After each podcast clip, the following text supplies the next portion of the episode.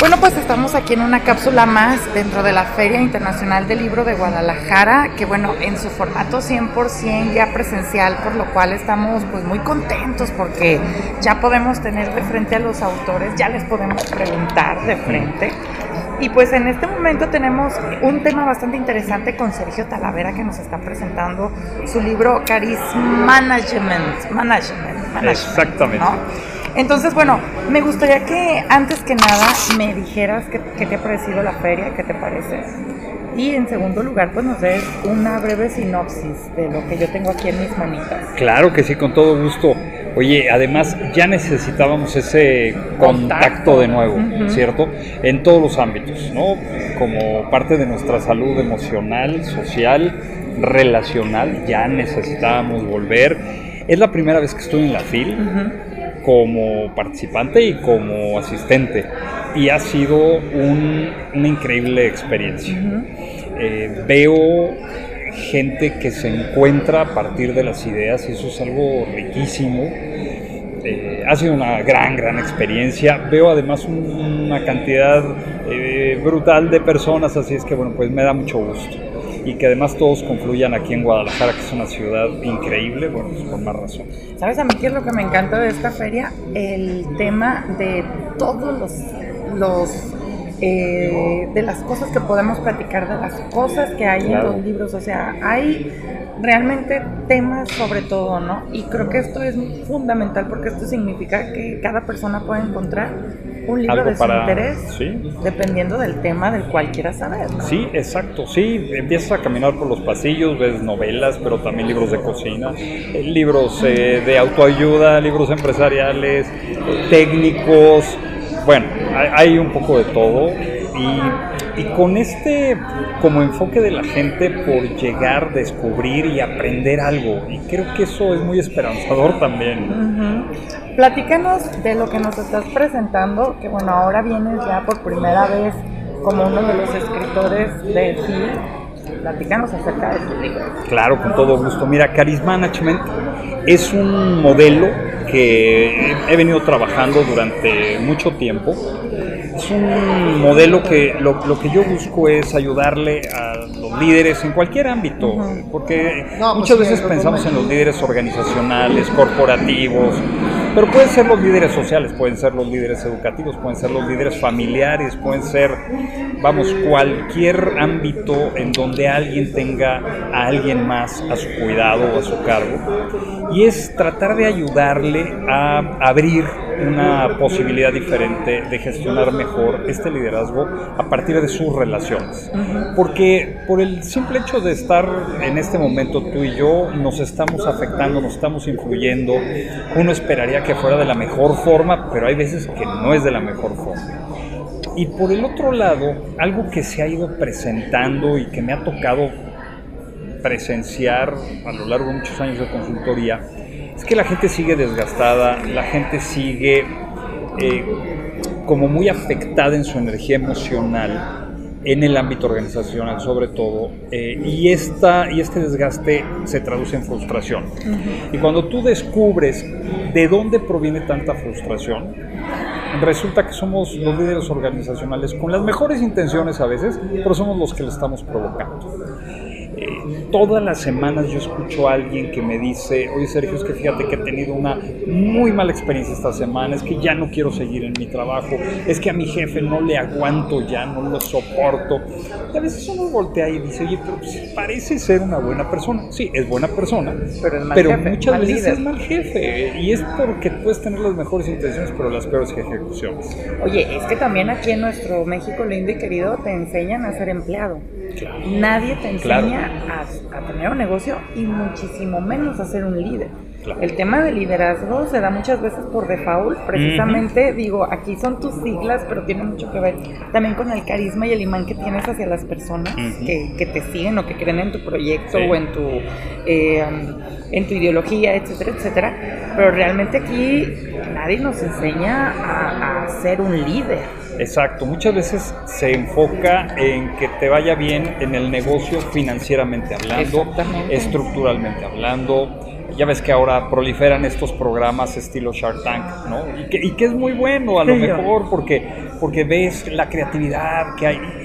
Y yo creo que está bien interesante, aunque de repente yo digo, mira, es un muy buen, es un muy buen producto, financieramente puede ser muy viable, y hasta ahí se quedaron. Pero ¿qué pasa con la gente que es quien le va a dar vida a ese proyecto? Le están metiendo un dineral y probablemente no, no prospere Probablemente sí, yo le deseo lo mejor, pero probablemente no prospere, no por otra cosa, sino por un tema de gestión, por un tema de liderazgo. Y coincido contigo, no se nos enseña, de repente tú haces muy bien tu trabajo, el, señor que hace unos tornillos a la perfección, entonces dicen, oye, ¿qué bien hace los tornillos? Ahora va a ser el supervisor, o ahora va a ser el gerente, o ahora va a ser el director, y resulta que es un cambio de trabajo absoluto. Y entonces deja de hacer tornillos y empieza a gestionar personas y ahí es donde empieza la enorme frustración para unos y para otros. Claro, porque también por muy grande que sea el negocio está el factor humano, ¿no? O sea, no podemos deshumanizar un negocio o una empresa porque a final de cuentas está hecha y manejada por los seres humanos. Totalmente. Entonces, eh, creo que parte de la mala enseñanza de las redes sociales ha sido esto, se nos está olvidando mucho el factor humano en las relaciones y las relaciones no solamente, solamente son personales, también son en negocios, ¿no? Sí, no, podemos ser simplemente un objeto de cambio eh, o un factor productivo, ante todo somos personas y esa es mucho la propuesta de Charisma Management, es que nos enfoquemos a partir de nuestras relaciones en la atención de las personas, sin que tengamos que ser tampoco ni supermujeres ni superhombres que de repente así es como te pintan al líder. Estas son las 30 características entonces te dan unas, unas, unos descriptores que dices, no hombre, yo estoy fuera desde la número 3. Aquí no, aquí es, no hombre, con tu persona, como eres. Simplemente cuida que tu relación sea más consciente, sea más recíproca, sea más influyente pero es un tema que se puede desarrollar.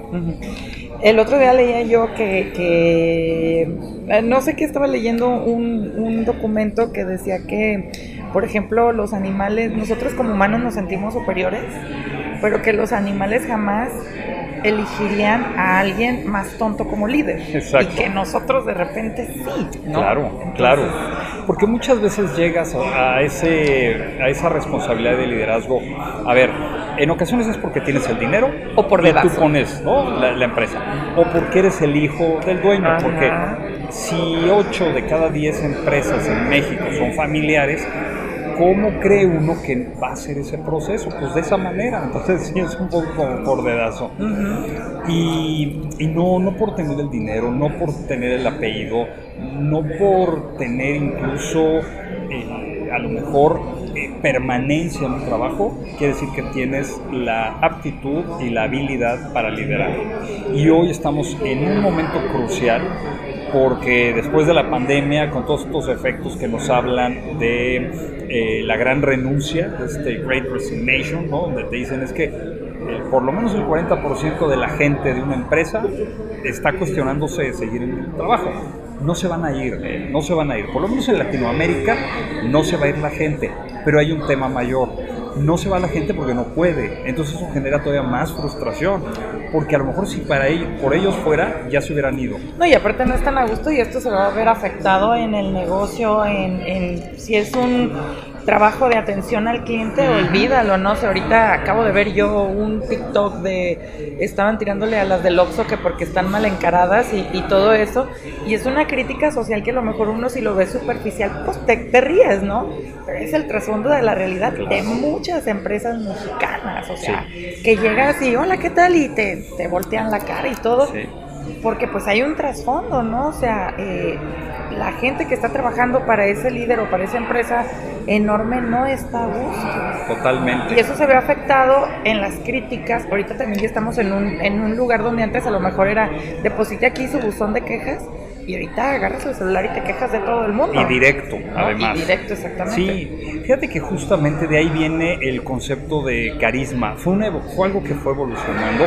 Yo durante mucho tiempo estuve muy enfocado en hacer consultoría en experiencia del cliente, experiencia de servicio al cliente. Y entonces me daba cuenta que había organizaciones que no tenían que hacer mayor cosa y que tal cual parecía que tienen un toque mágico, ¿no? Este encanto. Había otras que no. Y entonces dije, porque hay algunas que tienen ese encanto, de ahí derivó como en este charm, de ahí vino a fascinación y dije, ah, pues es que es como un carisma. Y ahí fue donde me empecé a meter y me di cuenta que no es porque tuvieran un programa ni un plan de experiencia del cliente, es porque tenían líderes que si bien no eran perfectos, pero sí abrían espacios de sentido con su gente, eh, se enfocaban en el desarrollo de ellas y de ellos. Y entonces eso era lo que provocaba que al final del día le proyectaran algo mucho más positivo a sus clientes. Entonces de ahí viene todo este, este, este proceso, fue toda una vuelta, pero que arrancó justamente de eso que estás mencionando. Esa persona que hoy es mal encarada en el Oxxo es porque seguramente no tiene alguien cercano que le diga cómo puede atender mejor, pero además su realidad pues es muy frustrante porque a lo mejor se tiene que despertar a las 4 de la mañana o a las 5 de la mañana, tomar el transporte público, llega, medio le explican lo que tiene que hacer, no le dan ni siquiera el cambio que necesita entregar en la caja, o sea, es una tras otra tras otra. Y son cosas que al final del día se podrían mejorar sustancialmente con un liderazgo que estuviera enfocado en la relación. A mí lo que me parece bien interesante es de que esto se puede aplicar eh, a cualquier tipo de empresa, desde la más pequeña hasta la más grande, ¿no? Y, a cualquier tipo de empleo. Por ejemplo, yo tengo un amigo que tenía años trabajando en el ámbito de bares y no se sale porque su carisma hace que los clientes vayan y le dejen 500 pesos nomás porque lo salude, literal, ¿no? ¿Y qué pasa con la gente que trabaja con él? Que los contagia, los va contagiando, porque así como se contagian las cosas malas, las cosas positivas también se contagian. De acuerdo. Entonces, eso está bien interesante porque aquí en, en, México y en Guadalajara, donde hay empresas muy pequeñas, a lo mejor de eh, el que es el patrón y dos personas más, pues se puede aplicar también este, este libro, no todas las enseñanzas que nos estás trayendo aquí. Sí, totalmente. No tiene que ver ni el ámbito ni el tamaño de la organización. Hay, hay ocasiones en que el otro día me decía algo mi mamá, este, ¿no? Me decía, oye, sí, pero es que pues es más como para las empresas. Le dije, no, olvídalo, o sea, tú con la persona que te ayuda en casa, ahí ya estás eh, teniendo un efecto de gestión, entonces puedes hacerlo mucho mejor para ella también. Que bueno, aquí también en México es siempre el tema del jefe neurótico que anda de malas, que está regañando, y el ambiente laboral. ¿Cómo creo yo como líder un ambiente laboral? tranquilo, armonioso, donde mis empleados se puedan sentir tranquilos, a gusto y que a mí me den el resultado que yo estoy buscando. Claro, fíjate que una de las eh, cosas que tiene este modelo, en lo que estuve yo pensando es, hay que trabajar de fondo, de fondo, de fondo en una serie de competencias interpersonales. Y ese fondo te genera ciertos comportamientos a nivel de personas a nivel de equipos de trabajo y a nivel de organizaciones. Entonces muchas veces uno dice, no, es que lo que tenemos que generar es más sentido, identidad y pertenencia. No, lo que tienes que hacer es generar más sentido de inclusión que te va a provocar más sentido, identidad y pertenencia. Y entonces esos descriptores, digamos, como van escalando, es algo de lo que justamente propongo dentro de todo este modelo. Y creo que eso es algo que le facilita al líder y entonces no anda pensando a ver cómo le hace para hacer una organización más ágil. No, pues es que lo que necesitas es justamente trabajar la conciencia de las personas, luego su entorno en equipo y luego de la organización y van a ser muy ágiles. ¿no? Claro. Hay una parte aquí a mí que me llamó la atención porque bueno, esto es algo que yo he estado platicando con muchos escritores en diferentes temas y es el de nunca dejes de preguntarte, ¿no? O sea, como que siempre la mayor parte de la gente se queda con lo que aprendió en la escuela o nos dijeron los papás y se acabó. Y pues faltan, faltan, faltan muchas cosas y más aún cuando uno pregunta, te vas a enterar de algo nuevo para ti. Se me hace una parte muy importante. Hace tiempo se pensaba que tú ibas a la escuela, terminabas a los 18 la preparatoria, luego a lo mejor ibas a la universidad, quien tenía oportunidad de ir a la universidad, pero a los 22 años tú ya quedabas libre de todo tipo de estudio o de renovación, ¿no? Entrabas a trabajar y de ahí hasta los 65 te jubilabas y adiós. Hoy en día eso ya no se puede pensar.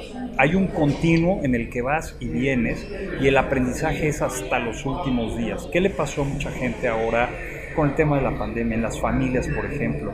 que personas a sus 80, 90 años, en la soledad, porque tampoco podían verse acompañadas, tuvieron que aprender por sí solas cómo meterse a una plataforma de comunicación como puede ser Zoom o como puede ser Teams o la que sea.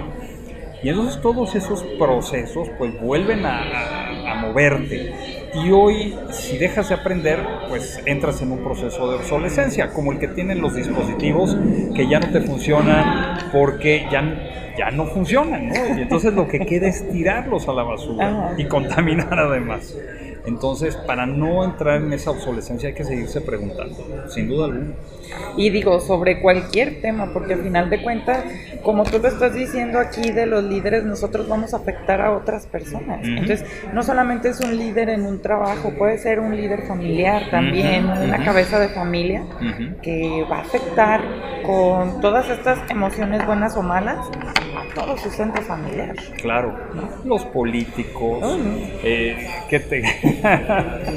hay, un, hay un momento en el libro en el que hablo de todo lo contrario, es el antimodelo. Entonces digo, en lugar de ser consciente es inconsciente, en lugar de afirmar descalifica. Y entonces voy haciendo una serie de descriptores y les digo, contrario a lo que mucha gente cree, un un, un, gobernante populista no es porque desarrolle carisma, es por todo lo contrario. Porque en el fondo todos los que son muy populistas y en América Latina pues andamos en esas, eh, son descalificadores, inconscientes, unilaterales, eh, arrogantes, justamente y, te da el efecto donde lo que haces es captar el enojo de la gente y bueno, por eso es que llegan a Fans confundidos. Claro, Fans confundidos. totalmente, totalmente. Y entonces también eso, bueno, pues eh, lo, lo abordé y he tenido oportunidad de compartirlo en ámbitos políticos también. Yo pensé que ahí no iba a prosperar mucho, la mera verdad, porque es como hablar de lo bonito con gente que te dice, a ver, aterriza la realidad. Pero me llamó mucho la atención que, que había pues gente de gobierno que sí estaba como interesada en escuchar esa propuesta. No sé si la lleven a cabo o no, pero por lo menos la escucharon. Y ya eso es algo bueno. Bueno, que aquí en México a lo mejor no ha pasado aún, aún. Puede pasar a lo mejor en algún momento, pero bueno, eh, hay modelos de, mandato en otros países donde sí se aplica este, este tema de, liderar bien y de tener bien a toda la gente que está bajo tu cargo, ¿no? Claro, claro. No, no, no, lo, no lo descarto, espero que aquí también lo podamos ir haciendo, que en las organizaciones, que en las empresas creo que cada vez hay más necesidad de esa conciencia, de promover y de darle un espacio de sentido a la gente que colabora con nosotros y hacerlo a través de, un modelo que sea fácil de comprender, que no requiera de mucho romperse la cabeza ni de conceptos complicados. Ahora, ¿cómo hacemos para que la gente reaprenda que realmente sí se necesita el contacto humano? Porque también ya quedamos como un poco en lo digitalizado todo el tiempo y parte del líder es tener este contacto, ¿no? Contagiar lo bueno, las ideas y todo. ¿Cómo podemos hacer para que la gente se vuelva a interesar en, en, las empresas? Porque te lo juro que ahorita en los trabajos es el grupo de WhatsApp y olvídate de las reuniones. Ahorita se van a juntar en la posada, pero porque les van a dar el aguinaldo. ¿no? Ya no hay como estas asambleas, ya no hay como estas reuniones, estas lluvias de ideas sí hay que volver a, explicar el impacto que tiene esta relación, que en algún momento puede ayudarse de, la mediatización digital, estoy de acuerdo, pero hace no mucho me decía un amigo, tiene un equipo de trabajo de 50 personas y me decía que lo notaba como desgastados y demás. Y entonces le dije, oye, ¿por qué no? ¿Y ya hablaste con, con ellos? ¿Ya tuviste un momento de conversación? Me dijo, no, no, tienes toda la razón, no lo he hecho, hace mucho que no lo hago justamente, todo ha sido digital, cada quien trabaja en su casa, están regresando al espacio de trabajo. Lo que voy a hacer es una reunión en donde voy a juntar a todos y entonces ahí voy a hablar. Le dije, no, no, no, a ver, no me has entendido. No es a todos al mismo tiempo, es ya conversaste con cada uno, son 50, tampoco es que sean miles, o sea, 50 personas sí puedes atender, les puedes dedicar 10 minutos, puedes enterarte de qué le está pasando y esos 10 minutitos pueden impactar muy positivamente en la vida de todas de, de, las personas y luego del equipo y de la organización. Muy bien, ¿dónde podemos encontrar el libro? ¿Dónde lo podemos comprar durante estos días y después dónde lo podemos adquirir? Mira, aquí en la FIL está en el stand de Librerías Bonville. Eh, ahí, ahí lo pueden adquirir, también está en Amazon, Mercado Libre, eh, en el péndulo, en Gandhi, en el sótano, o sea, hay, hay como muchas posibilidades. Se está terminando de distribuir, pero a nivel de plataforma digital, sin ningún problema lo pueden encontrar. ¿Y a ti dónde te podemos buscar, Sergio? En mis redes sociales, en mis redes sociales yo aparezco como Checo Talavera, en todas. Entonces, está, está fácil. Checo Talavera y, Instagram, Facebook, eh, Twitter. TikTok. Me falta todavía TikTok, pero es mi siguiente paso.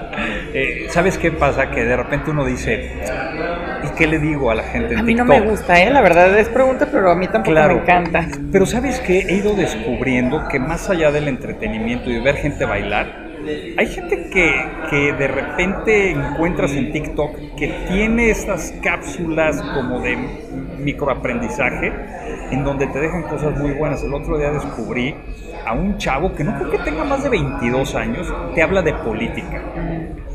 ¿Qué forma de explicar? Y además no tiene una tendencia, o sea, bueno, él, debe tener o sea, no es ni de izquierda ni de derecha. Le da oportunidad como a todas las, posibilidades. Dije, mira, y está en TikTok. Es un TikToker, pero sensacional. Entonces, yo creo que TikTok va a ser va a llegar a, unos eh, niveles que todavía no imaginamos y habrá que entrarle. Es que sabes que también es como el internet, todo depende de lo que busques. Claro, ¿no? Claro. Si te quieres divertir con los bailes de alguien, no, pues sale, ¿no? Pero... creo que hay otras cosas que también pueden ser valiosas. Ahí todavía no le entro, pero le voy a entrar. ¿Un último mensaje que le quieras dejar a nuestro auditorio? Claro, mira, creo que estamos en un momento histórico, crucial. No se nos puede olvidar lo que acaba de pasar de repente siento que la gente quiere como olvidarlo, pero la realidad es que no se nos puede olvidar y es un buen momento para voltearnos a ver, es un buen momento para recuperar esos espacios de humanidad, es un buen momento para centrarnos en las personas y con eso elevar la condición humana. Y si lo hacemos, independientemente del negocio en el que estemos, vamos a dejar una aportación invaluable y un legado pues, que le va a servir a todo el mundo. Muchísimas gracias. De que muchas gracias a ti por la entrevista.